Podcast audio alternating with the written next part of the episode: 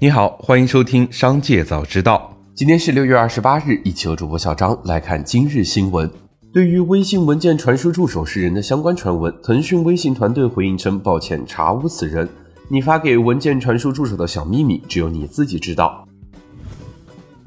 有传闻称，小米汽车十四点九九万元起售，续航八百公里。日前，小米负责人王化表示，这是一个假消息。这次消息是由小米旗下产品内置的语音助手小爱同学发布的，基于语音助手通过检索网络信息获取的答案。关于小米汽车定价的消息，最早的来源是二零二二年五月由自媒体报道的猜想信息，被小爱同学抓取到。而当有人提问时，小爱同学就直接从资料库中调取了这条信息。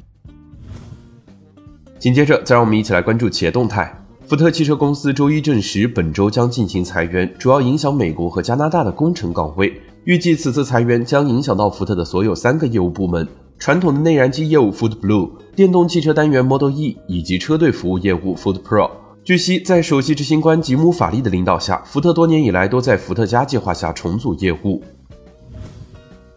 六天五版中马传动发布股价异动公告，公司近期关注到有媒体将公司列为机器人概念股。经自查，公司生产不涉及机器人概念，公司产品没有应用到机器人。另外，公司主要从事汽车变速器及车辆齿轮的研发、生产和销售，主要应用于传统燃油车辆。其中，新能源汽车零部件占公司的营业收入比例不足百分之一。B 站十四周年庆上，陈瑞分享了专注的三件事：好的内容、用心的 UP 主、同号的社区。过去一年，B 站日均活跃 UP 主同比增长百分之四十二，创作激励计划累计发放二十二点四三亿激励金，花火平台累计为 UP 主创造了五十二亿的广告收入。同时，为帮助用户更好的寻找优质内容，B 站将用播放分钟数代替播放次数。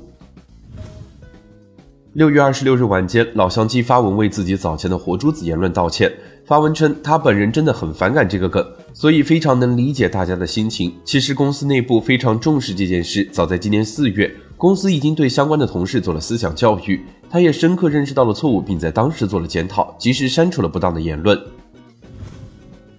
猎豹 CEO 傅盛与金沙江创投董事总经理朱啸虎在朋友圈展开互怼。情势傅盛转发了一篇朱啸虎否定大模型创业的相关文章。并配文：硅谷一半的创业企业都围绕 ChatGPT 开始了，我们的投资人还能这么无知者无畏？随后，朱啸虎本人下场评论区，核心争论点在中国创业者到底该不该逐鹿大模型，能创造什么价值？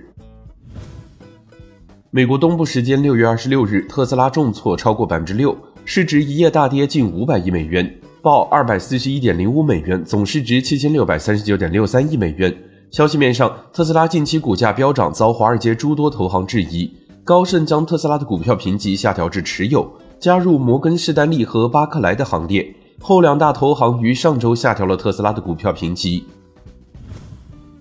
紧接着，再让我们一起来关注产业消息。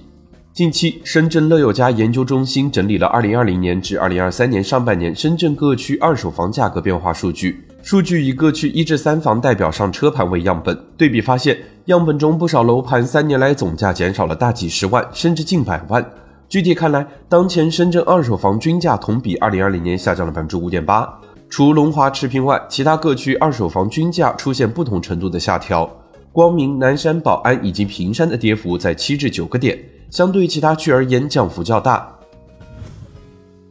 六月二十七日，国家电网有限公司董事长辛保安指出，今年电力供应的形势总体是稳定可控的，但随着气候变化以及经济的快速发展，用电量在大幅增长，所以在局部地区、局部时段、高峰时段可能还会存在一些小的缺口，已经通过各种举措进行了电网调度的优化。